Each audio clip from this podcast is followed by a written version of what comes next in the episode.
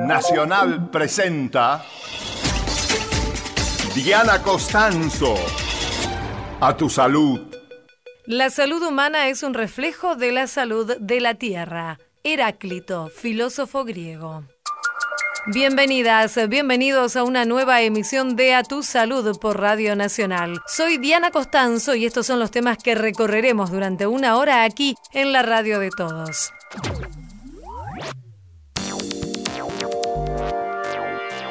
Y en primer lugar lo que se investiga es la seguridad, que la vacuna es segura, que no es dañina. La vacunación es uno de los principales hitos de la humanidad para salvar vidas. Entrevistamos al presidente de la Sociedad Argentina de Infectología, Lautaro de Bedia. Nosotros desarrollamos una técnica para colocarlo en el lugar de la lesión a través de un sistema como si fuera de inyección. Fue desarrollado un gel que puede regenerar huesos. Entrevistamos a la doctora Sara Feldman de la Universidad Nacional de Rosario. Es original de, la India, del Himalaya.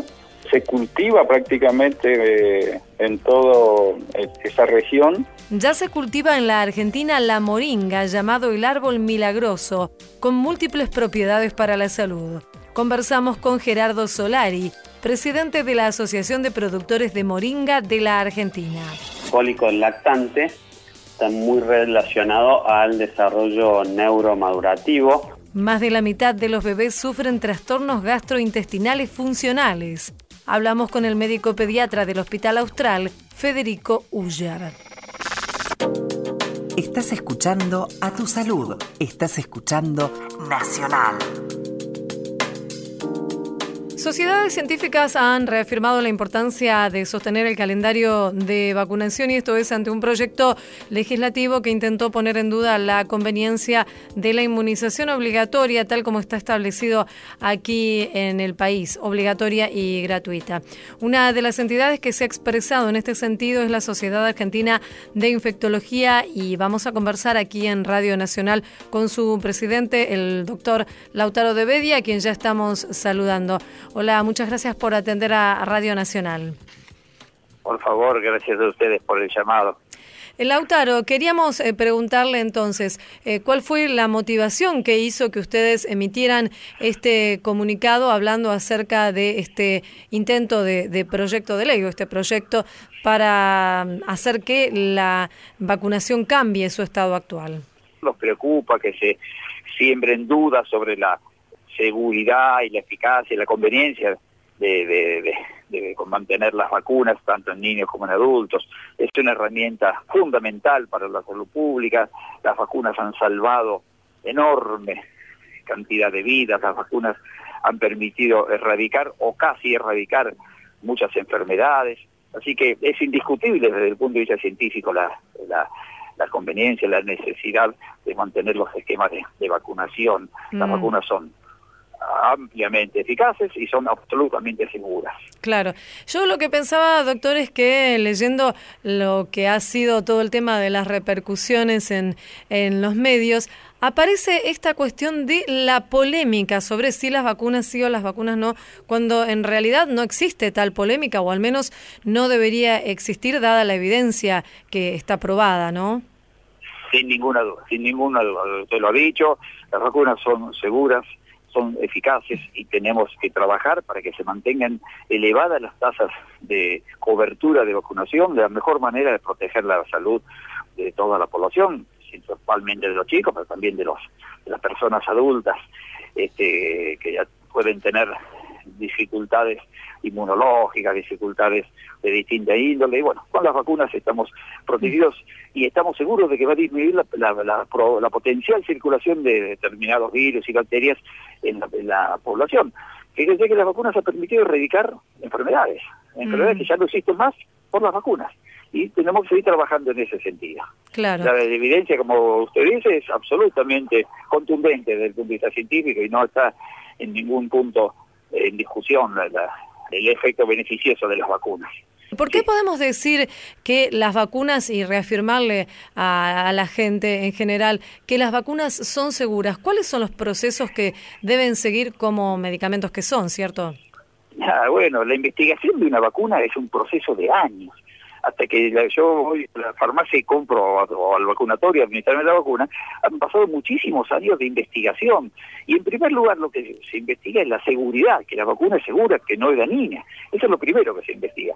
Recién si pasa ese filtro de seguridad, recién se empieza a buscar las pruebas científicas de evidencias en números crecientes de, de pacientes con estudios clínicos controlados, en muchas partes del mundo, con comités de ética, autoridades regulatorias que, que, controlan que los estudios sean adecuadamente hechos, y la visión científica de los distintos especialistas que vamos monitoreando y viendo el progreso de la investigación. Así que hay un proceso de investigación muy largo, muy extenso, muy profundo. Una vez que, que la vacuna está desarrollada, viene el proceso de aprobación por parte de los ministerios, las autoridades regulatorias de salud de distintos países del mundo, o sea que hay que pasar luego ese filtro. Una vez que una vacuna está funcionando y se está aplicando, un monitoreo continuo, permanente, tanto de las autoridades regulatorias como de las sociedades científicas en general, que vamos, continuamos estudiando mm. los temas, los temas vinculados con las vacunas,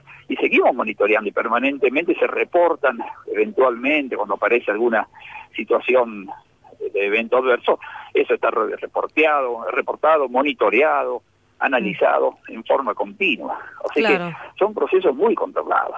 Doctor, lo que ha surgido y se ve con preocupación desde la comunidad científica en diferentes países en, Europa y en Estados Unidos también son estos, aquí en Argentina tal vez no, no tienen tanta fuerza, por suerte, eh, los movimientos llamados antivacunas, ¿cierto? Claro, claro, que generalmente por ahí responden a determinadas ideas de, de, de, un estilos de, vida, de pensar las cosas diferentes en ese, en ese sentido, pero que se pueden ser perjudiciales en el sentido de que pueden hacer perder la, la confianza en algunos sectores, algunas personas, en, la, confianza en las vacunaciones y hacer que las tasas de cobertura bajen. Entonces, que luego de vacunarse el 100% de la gente se vacune un poco menos. Y eso puede hacer que los virus circulen y, y haber casos. Como pasa en muchos países, en Europa tienen bastante eh, fuerza. Entonces, países como Italia han triplicado el número de casos de sarampión, por ejemplo, ¿no? Mm. Porque eh, la, gente no, no, no, cumple con la vacunación. Por eso, eh, yo creo que, si bien, como, como usted dice, el numéricamente por ahí no son tantos, bueno, lo que no queremos es que se erosione la confianza de la gente en, las vacunas, que son Seguro. seguros y y eficaces y que nos ayudan a estar mejor. Claro, eso es muy importante, que no se erosione la confianza. Me parece que es un punto central para, para poder establecer y, hablar de a quién más. Eh, doctor, usted mencionaba algunos países como por ejemplo Italia, donde ha aumentado el sarampión y otros países de Europa.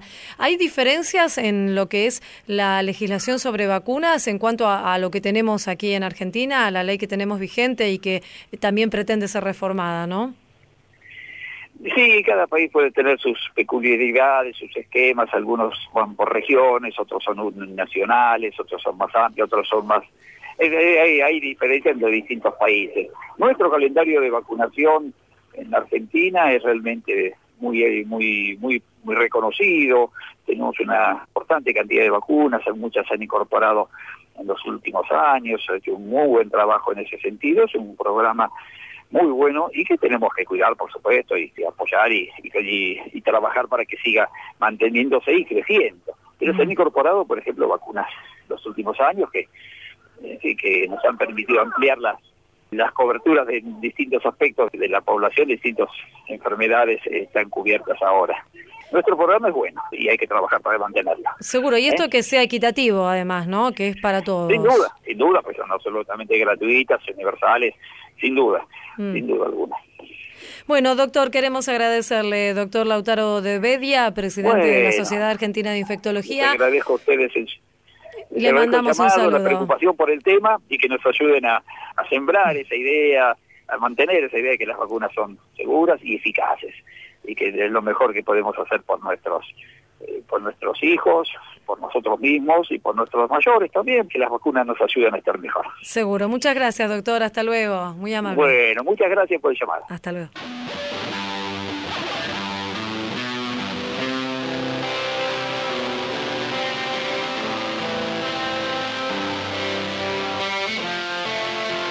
A tu salud.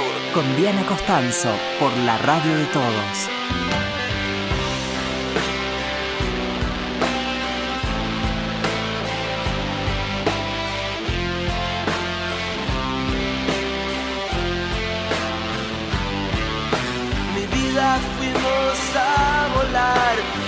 Solo paracaídas. Uno solo va a quedar volando a la deriva. Vivir así no es vivir, esperando y esperando, porque vivir es jugar y yo quiero seguir jugando.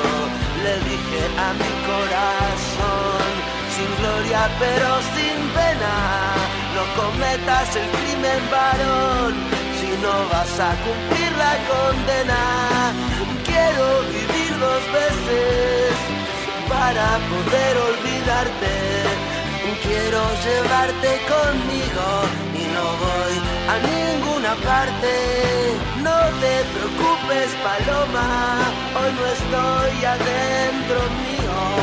Tu amor es mi enfermedad.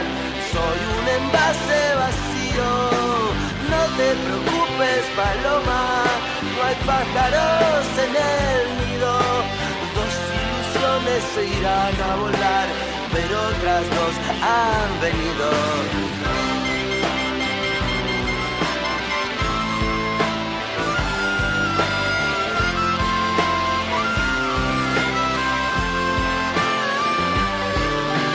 sin olvido de vivir, colgado de sentimiento.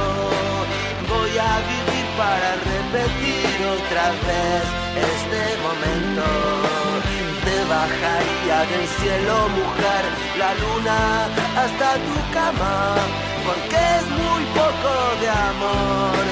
Solo una vez por semana puse precio a mi libertad y nadie quiso pagarlo. Te cambio tu corazón por el mío para mirarlo y mirarlo. Ambas de gloria, mujer. Quiero un pedazo de cielo para invitarte a dormir en la cama o en el suelo. Un sacrificio ritual, bien o mal. Yo quiero hacerle a mi estrella sin principio ni final. No puedo vivir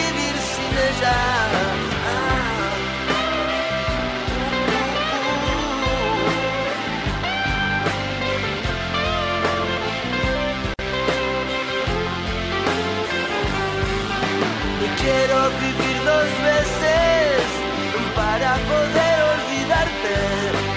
Quiero llevarte conmigo y no voy a ninguna parte. No te preocupes, paloma, hoy no estoy adentro mío.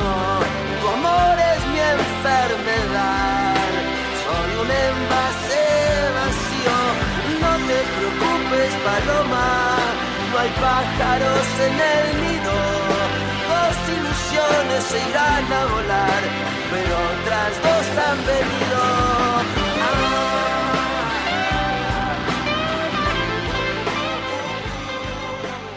Música aquí en A Tu Salud Paloma, Andrés Calamaro.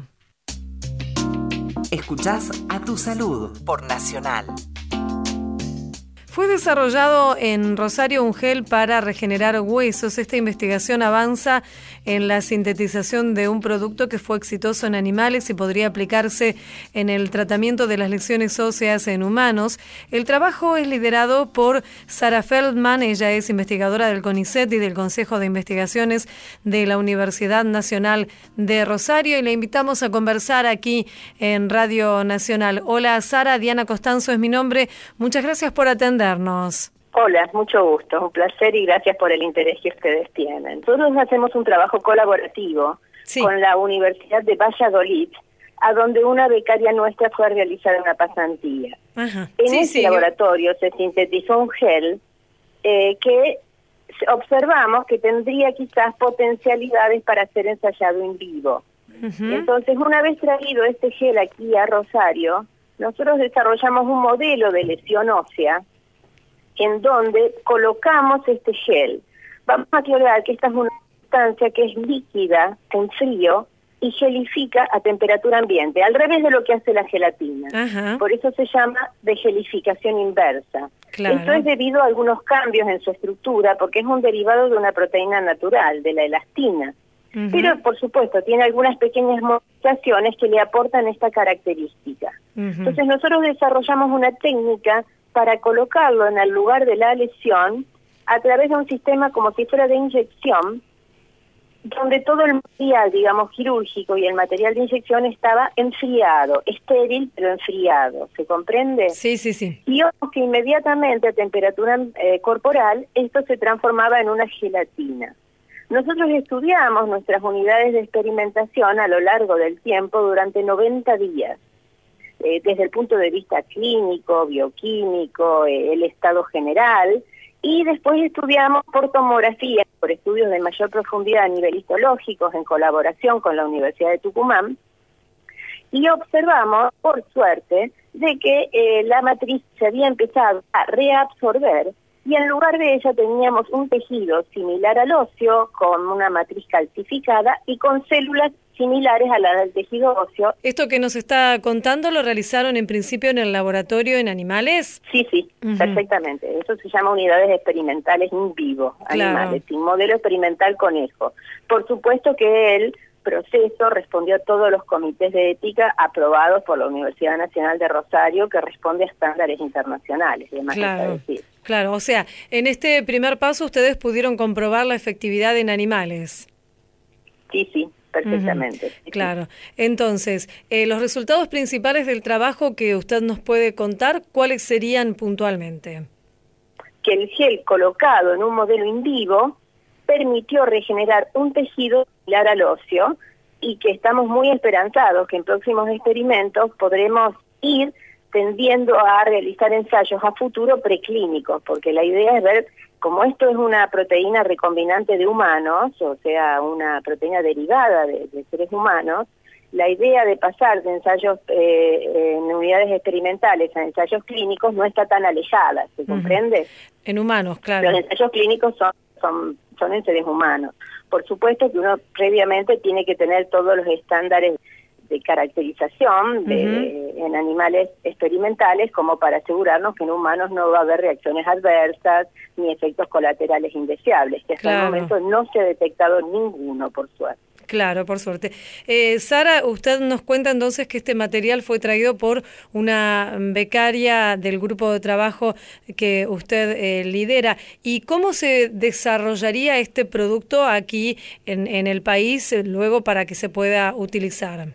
Desarrollar el producto una vez que está instalada la técnica no es lo complicado, lo, complicado es todo el desarrollo previo como para eh, pensar, digamos, el, imaginar la idea, el discutir e intercambiar ideas con la gente de España como para pensar cómo desarrollar este sistema. Este sistema se desarrolla por una técnica de biología molecular de clonación en bacterias, si bien en las secuencias en humanos, y el sistema de clonación y purificación, una vez que esté patentado y reglamentado, se puede realizar en cualquier país. O sea, son técnicas de biología molecular que están al alcance de todo laboratorio que tenga, digamos, solucionado sus estrategias y sus técnicas para biología molecular. Seguro. El tema es primero eh, observar, digamos, el resultado en vivo y estar convencidos de que esta sustancia puede llegar a ser eh, utilizada a futuro en seres humanos. Nosotros este año ahora hagamos de nuevo otro experimento en vivo, eh, longitudinal, para observarlo con mayor tiempo, que para hacer estudios bioquímicos y clínicos de, de todas las posibilidades que, que se nos ocurran para considerar lo que sea apto. Y nosotros creemos que en un lapso de cinco años esto ya podría estar patentado y estar utilizándose para fases clínicas. Para fases clínicas. O sea, en estos eh, cinco años es cuando se comenzaría a probar en humanos. Claro, empezar primero, o sea, descartar toda la parte experimental, después, bueno, realizar todas las etapas que se necesitan para ser aprobados por los organismos legislativos pertinentes para el uso en humanos. Supongo que primero se harán en España eh, todas estas etapas y después en Argentina. Sí. Y bueno, eso lo iremos conversando con, el grupo este, y iremos viendo, ¿no es cierto? Paso a paso. Seguro. estamos muy esperanzados porque esta técnica que se llama de ingeniería de tejidos, que es una técnica que permite generar matrices para regenerar el tejido de nuevo, este, ya no es una ciencia ficción, sino que es algo que en lo que se está avanzando eh, son técnicas que empezaron a desarrollarse hace 20 años en términos generales para diversos tipos de tejidos. En hueso hace 10 años empezaron a encontrarse algunas respuestas, pero bueno, esta en particular, al ser una técnica tan sencilla y al ser derivado de una proteína natural, nos tiene muy esperanzados. Mm, qué bueno esto que dice, que ya no es ciencia ficción, ¿no? 20 años atrás parecía ciencia ficción. Ahora estamos viendo ya ya realidades y realmente a nosotros mismos como investigadores no, nos produce emoción realmente. Sí, bueno, estuvimos eh, en el lugar donde antes había una faltante de hueso que no que no reparaba, empezar a ver un tejido óseo que se va formando. Realmente es algo muy emocionante. Seguro, Sara, me imagino. Y eh, Sara, ¿qué, ¿qué tipo de tratamientos eh, imaginan ustedes a futuros que puede llegar a ser o complementario de lo que se realiza en la actualidad o tal vez superador de lo que hoy por hoy tenemos con respecto a la reparación de, huesos? Eh, en general, este, hasta el momento lo que se realiza cuando hay una faltante de hueso es se coloca un implante de, huesos de donantes cadavéricos que eh, provienen de bancos de huesos, o colocan prótesis, o eh, si son fracturas pequeñas, lo que se realiza es, bueno, una inmovilización del miembro hasta tanto se forme un callo que intente reparar una fractura.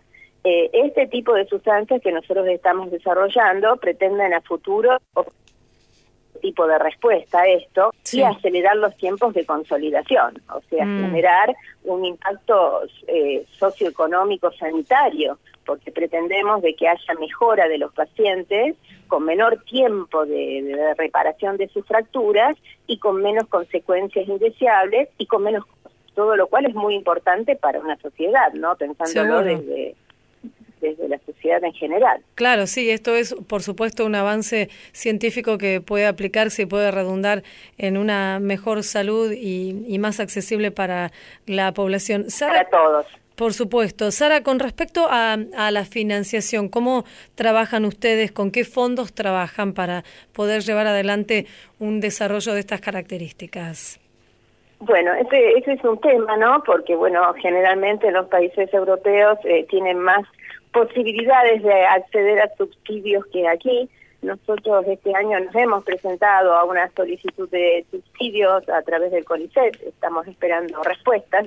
Este, en términos generales, este, trabajamos con pequeños subsidios que vamos logrando, con los reportes de subsidios de la gente de España y muchas, muchísimas veces con nuestros propios, inclusive míos, mm. este, dinero de, premios que en vez de utilizarlos para bien propio los utilizo eh, aplicándolos a, mis propias investigaciones, porque bueno, estamos quemados con este tema, creemos que, que, puede ser una realidad, creemos que en la Facultad de Ciencias Médicas de Rosario se pueden desarrollar, así que le estamos poniendo toda nuestra pasión. Seguro. Por supuesto que el aporte de, alguna fundación o de alguien que, que estaría entusiasmado con este proyecto nos vendría muy bien, indudablemente, así que le agradezco su, su pregunta. Pero bueno, eh, uno intenta acceder a subsidios de los organismos pertinentes a los cuales pertenece para tratar de eh, tener dinero para desarrollar estas cosas que son muy costosas, ¿no es cierto? Por supuesto que sí. Queremos agradecerle Sara Feldman, investigadora del CONICET y del Consejo de Investigaciones de la Universidad Nacional de Rosario, por habernos contado acerca de este desarrollo, un gel para regenerar huesos. Le mandamos un saludo, ha sido usted muy amable. No, muchísimas gracias a ustedes por despertar el interés en este tema. Adiós, Sara, gracias. Escuchás a tu salud por Nacional. Están siendo analizados los estilos de entrenamiento más beneficiosos para pacientes con enfermedades cardíacas. Un estudio de la Universidad de Flores, con el apoyo del Ministerio de Educación y Deportes, está evaluando dos tipos de entrenamientos, el aeróbico continuo y el aeróbico con intervalos de alta intensidad. Y se busca determinar cuál produce mayores beneficios. Ya sabemos que la actividad física está ampliamente recomendada no solamente para prevenir enfermedades cardiovasculares, como decíamos, sino también, por ejemplo, diabetes, obesidad, enfermedad obstructiva crónica, cáncer de colon y de mamas. Los primeros resultados hasta ahora indican que el entrenamiento intervalado de alta intensidad produce mayores beneficios y también a niveles máximos y submáximos, pero se necesita todavía más muestras que corroboren los resultados. Seguí en Nacional. Escuchás a tu salud. A tu salud. Con Diana Costanzo por la radio de todos. La moringa es llamada el árbol de la vida. Se usa desde las hojas hasta sus raíces. En la India es considerada una planta milagrosa y es venerada como tal. Y aquí, en la Argentina, también ya se está cultivando. Vamos a conversar aquí en Radio Nacional con Gerardo Solari, el expresidente de la Asociación de Plantadores de Moringa. Ya lo estamos saludando. Hola Gerardo, muchas gracias por atendernos. Diana Costanzo es mi nombre. Hola Diana, ¿qué tal? ¿Cómo estás? Y un saludo a toda Radio Nacional y bueno, felicidades en el nuevo aniversario.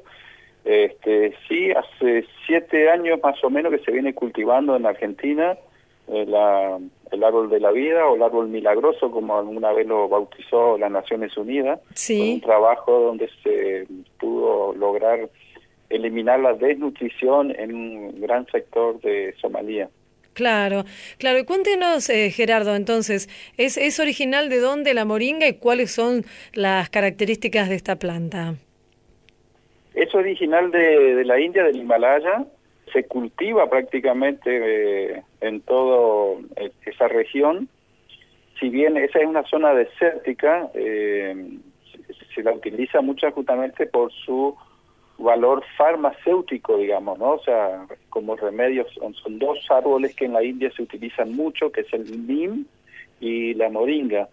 Solo que la moringa también tiene la parte nutricional mucho más eh, presente en minerales, en aminoácidos, en otros nutrientes, y también es un gran antioxidante.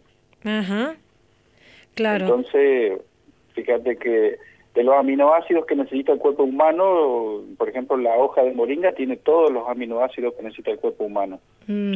Eh, los minerales, las vitaminas prácticamente están casi todas y en un porcentaje muy superior a otros alimentos. Entonces, no nos olvidemos que para asimilar las vitaminas siempre es mejor que esté el complejo de vitaminas y no la vitamina en forma aislada.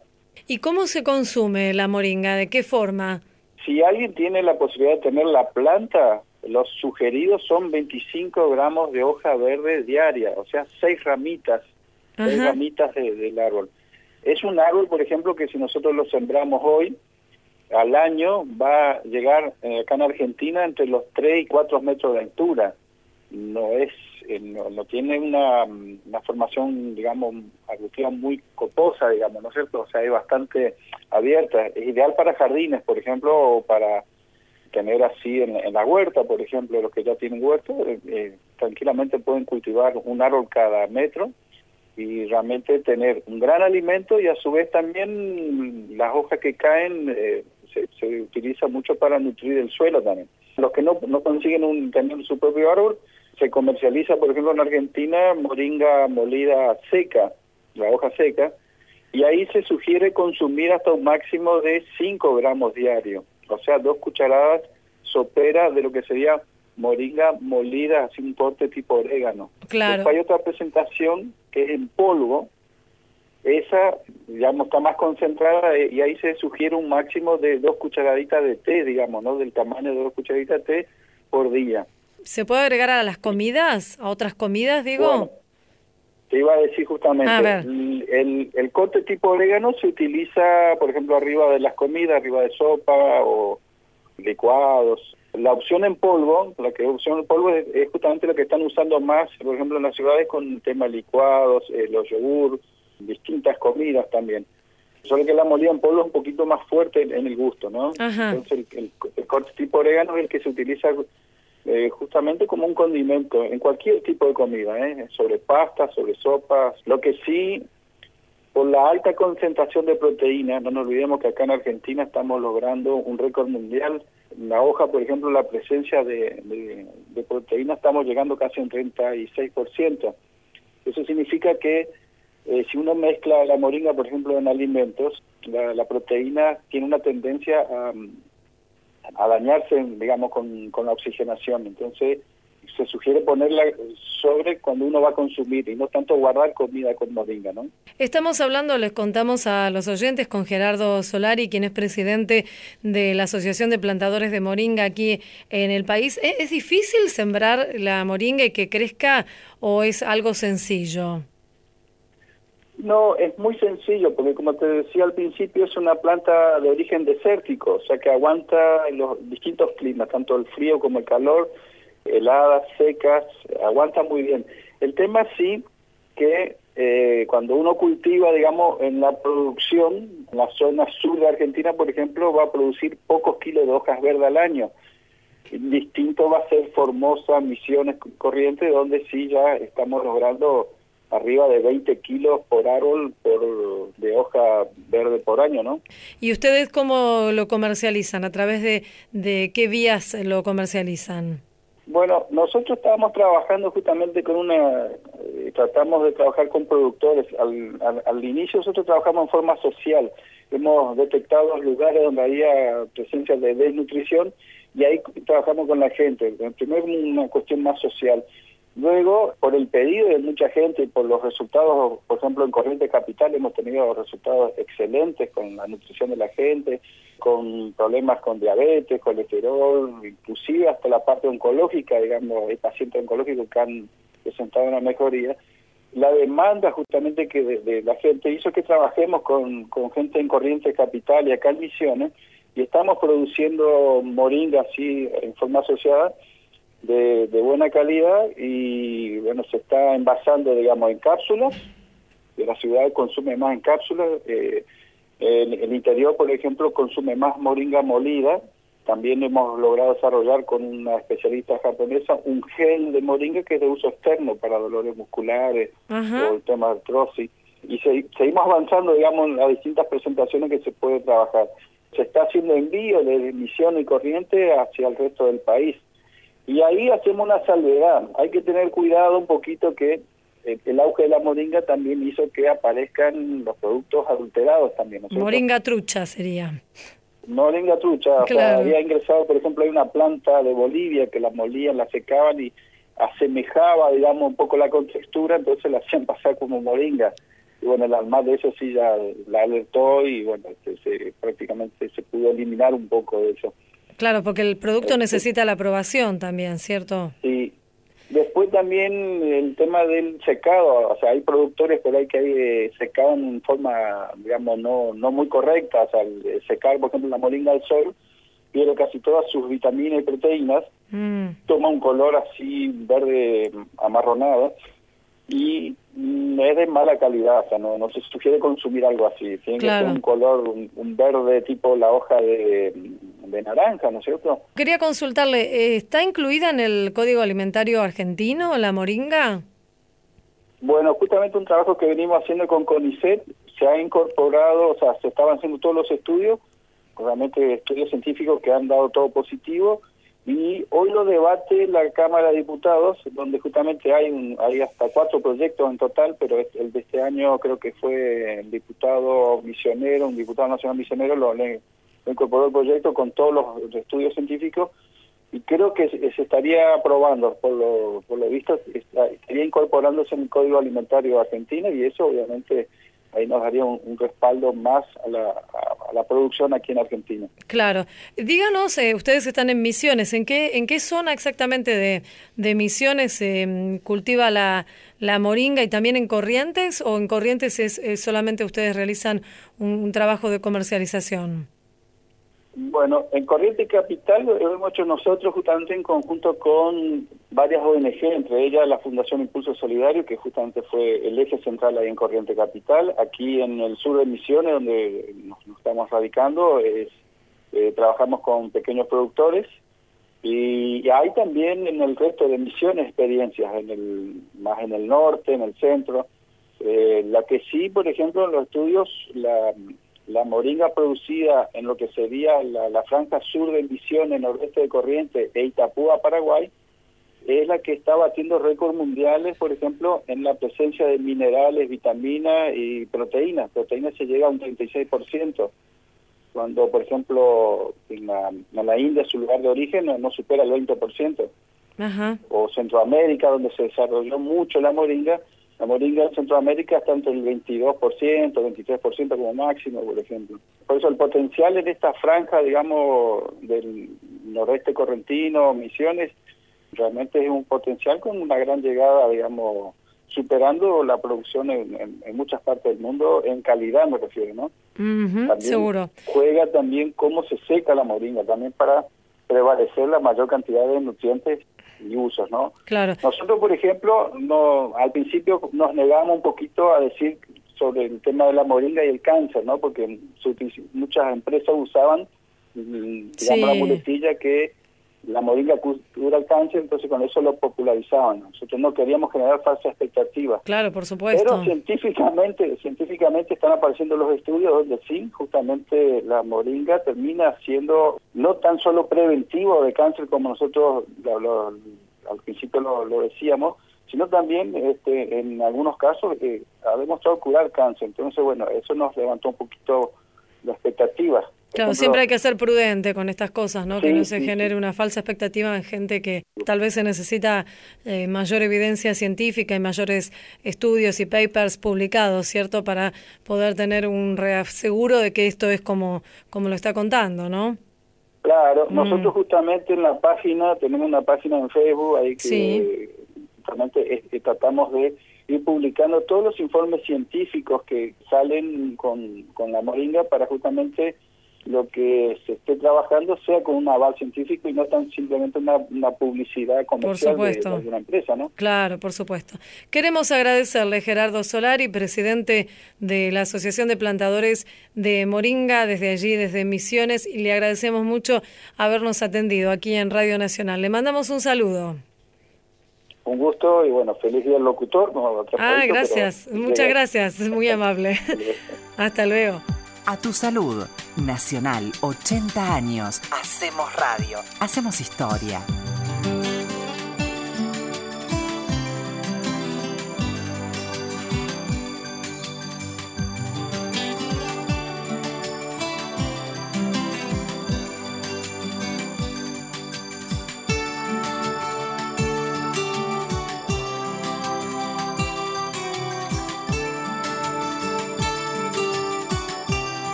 Caricia al viento y se calma, una palmada al mar y se calla, una sonrisa al sol y aparece, una mirada a la luna y se duerme. Un suspiro a la flor que elijas, un deseo hay color que digas, un respiro al aroma y perfuma, una canción de amor y en tus manos florece.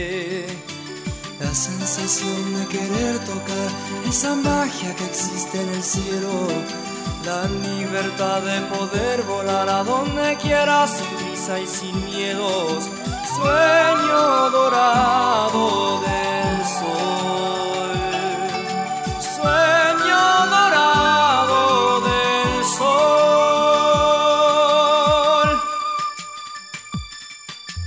Eres camino para mis pasos, de oro para mis sueños, rosa de lejos para el olvido, sublime forma de darle vida a mis años.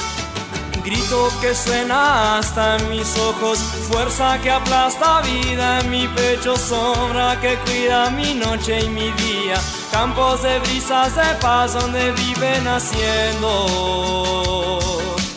La sensación de querer tocar esa magia que existe en el cielo.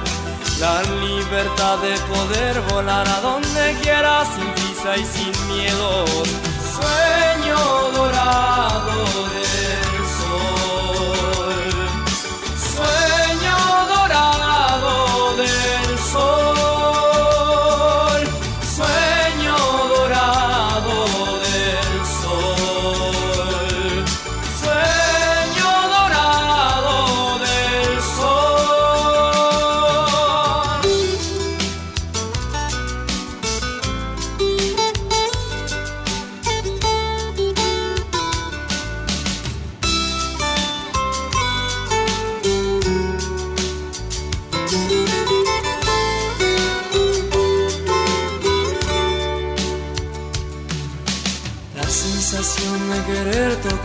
esa magia que existe en el cielo, la libertad de poder volar a donde quiera sin prisa y sin miedo. Sueño dorado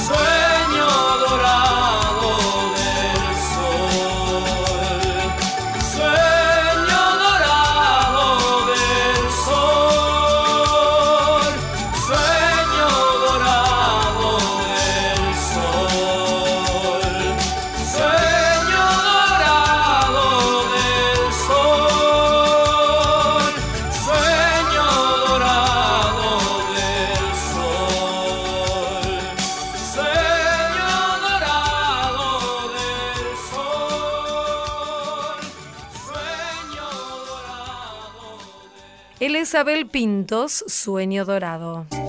Seguí en Nacional. Escuchás a tu salud.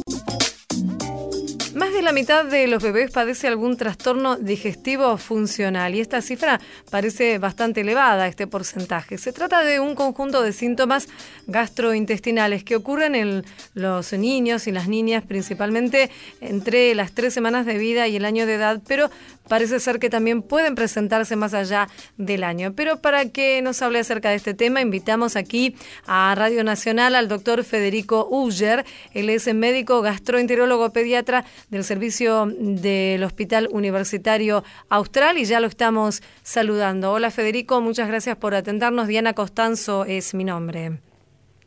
Hola Diana, muchas gracias por la invitación, un gusto poder participar. Eh, doctor, en principio consultarlo sobre esta estadística, ¿no? Más de la mitad de los bebés tiene algún trastorno digestivo, es bastante, ¿no?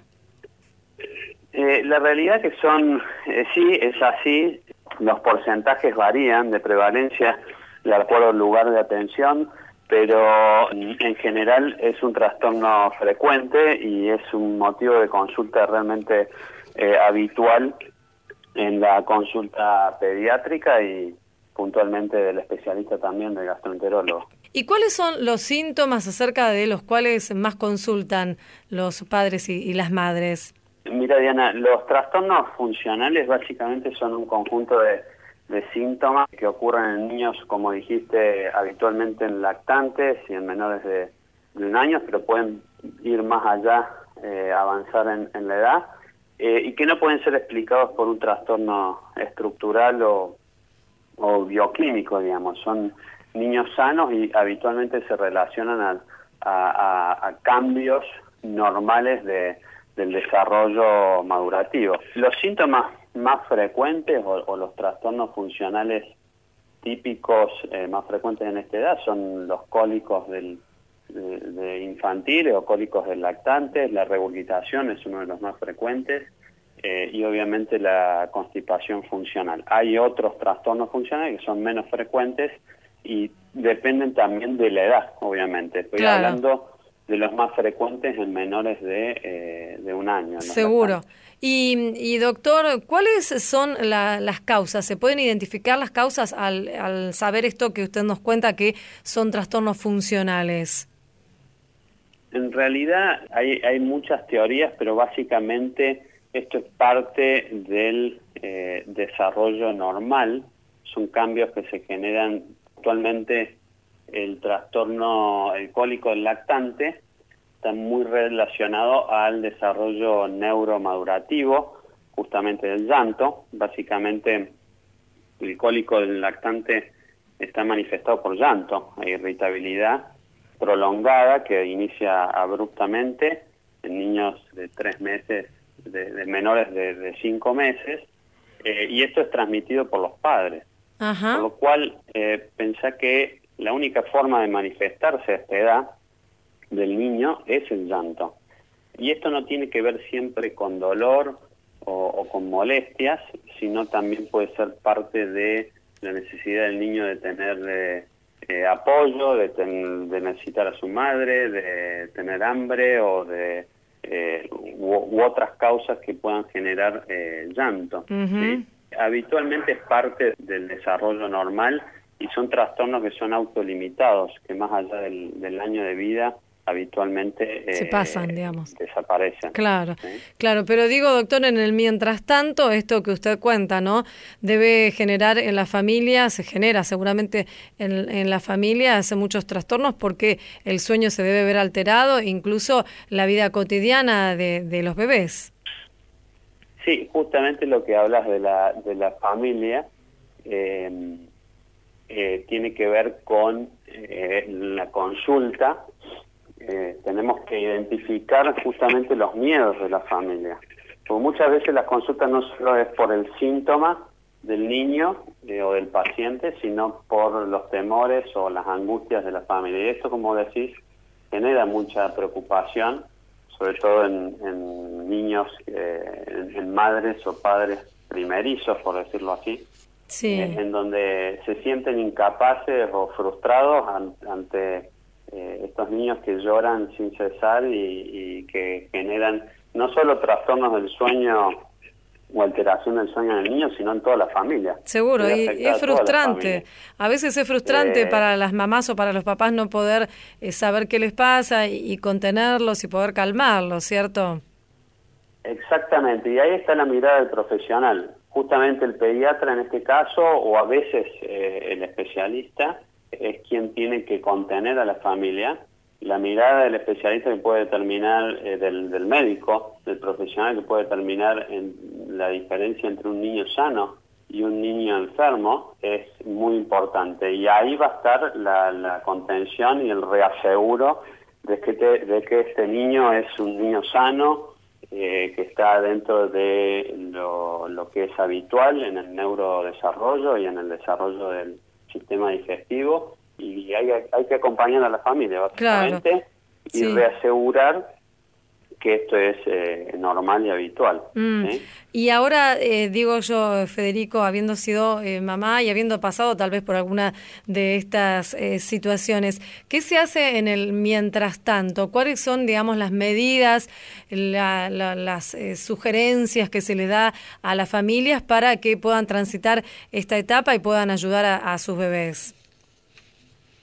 Bueno, primero, como te digo, cuando llegan a la consulta, lo primero es determinar en base a la, a la historia clínica, a lo que nos cuentan los padres y eh, a la observación del niño y el, examen físico, determinar si este niño no tiene algo orgánico, algo que pueda tratarse, descartar ciertas patologías frecuentes que pueden generar eh, estos síntomas. Y por otro lado, dependiendo del trastorno funcional, esto, pues, a ver, esto se logra identificando a este niño que, crece bien, que no tiene ningún otro trastorno que genere disconfort importante, falla en el crecimiento, que no tenga aversión alimentaria, que no tenga signos, lo que llamamos signos de alarma.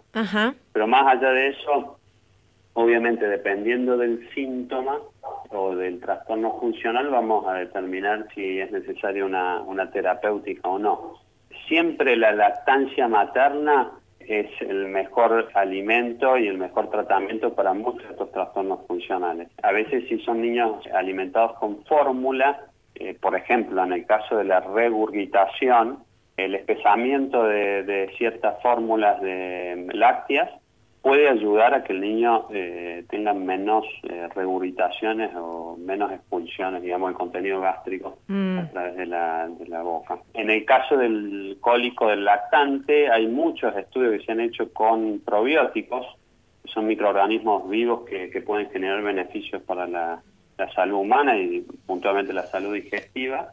Eh, hay algunos estudios que están a favor de un probiótico, que es el Lactobacillus reuteri, administrándolo en edades tempranas, eh, en los primeros meses de vida, eh, influye o, positivamente en, lo que es la regurgitación y el cólico del lactante. en cuanto a, constipación funcional, bueno, también va a depender de la edad. Muchas veces son necesarios modificar ciertos hábitos eh, o a veces es necesario en, en edades un poco más avanzadas dar eh, tratamiento médico, laxantes, eh, etcétera, para aliviar los síntomas. Mm. Doctor, estos casos de estos trastornos gastrointestinales eh, funcionales, ¿se dan más en bebés que nacieron por cesárea que por parto natural? Bueno, ahí introducís un tema que es todo el tema nuevo de, o va, relativamente nuevo, que es eh, la microbiota intestinal. Sí, es así. Eh, en, los, en el último tiempo hay numerosos estudios que relacionan ciertos trastornos desde funcionales a trastornos eh, inflamatorios y de alergias relacionados a la adquisición de cierto tipo de microbiota intestinal. Básicamente la, la, microbiota intestinal que se adquiere en el momento del nacimiento a través de niños nacidos por cesárea es diferente a la que se adquiere en niños que nacen por parto vaginal a través del canal del parto, los microorganismos presentes en estos niños son diferentes. Mm. En los niños nacidos por parto normal son más variados y ricos en bifidobacterias y lactobacilos que son beneficiosos para la salud humana desde el sistema inmune, neurológico y digestivo. ¿no? Claro, o sea que pueden tener menos posibilidades de tener estos trastornos. Exactamente, y mm. lamentablemente en todo el mundo y puntualmente en América Latina ha, subido drásticamente la prevalencia de cesárea. En ciertos lugares hasta un 30-50% de niños están naciendo por cesáreas electivas por diferentes razones, ¿no? Pero lamentablemente ha subido este, este, número. Seguro, un tema para, para seguir hablando. Queremos agradecerle, doctor Federico Uller, médico gastroenterólogo pediatra del Hospital Universitario Austral. Le mandamos un saludo, ha sido usted muy amable. Te agradezco, Diana, un gusto haber participado en, esta charla. Hasta luego. Estás escuchando a tu salud. Estás escuchando Nacional. El científico Gabriel Rabinovich fue premiado en Córdoba y esto se suma a los múltiples reconocimientos que ha recibido el investigador. Sin ir más lejos, hace dos meses fue incorporado a la Academia de Ciencias de los Estados Unidos. Ahora el premio llegó en su tierra natal y se trata del Juan Bustos, la máxima distinción que otorga la provincia a sus ciudadanos de mano del gobernador Juan Schiaretti y del ministro de Ciencia Walter Robledo. También presente gran parte de la comunidad científica de esa provincia. Recordemos que Rabinovich es bioquímico e investigador superior del CONICET. En su provincia natal logró aislar por primera vez una proteína, la galactina 1, que con el tiempo descubrió que es clave para el desarrollo de los tumores y ya ha desarrollado también una estrategia de contraataque para frenar a la galactina 1 en el entorno tumoral. De lograrlo en los próximos años, esto se sumará a la lista de inmunoterapias contra el cáncer que ya hay en el mercado. Esto fue A Tu Salud, un programa dedicado a los últimos avances en medicina, prevención y tratamientos. Hasta la próxima emisión.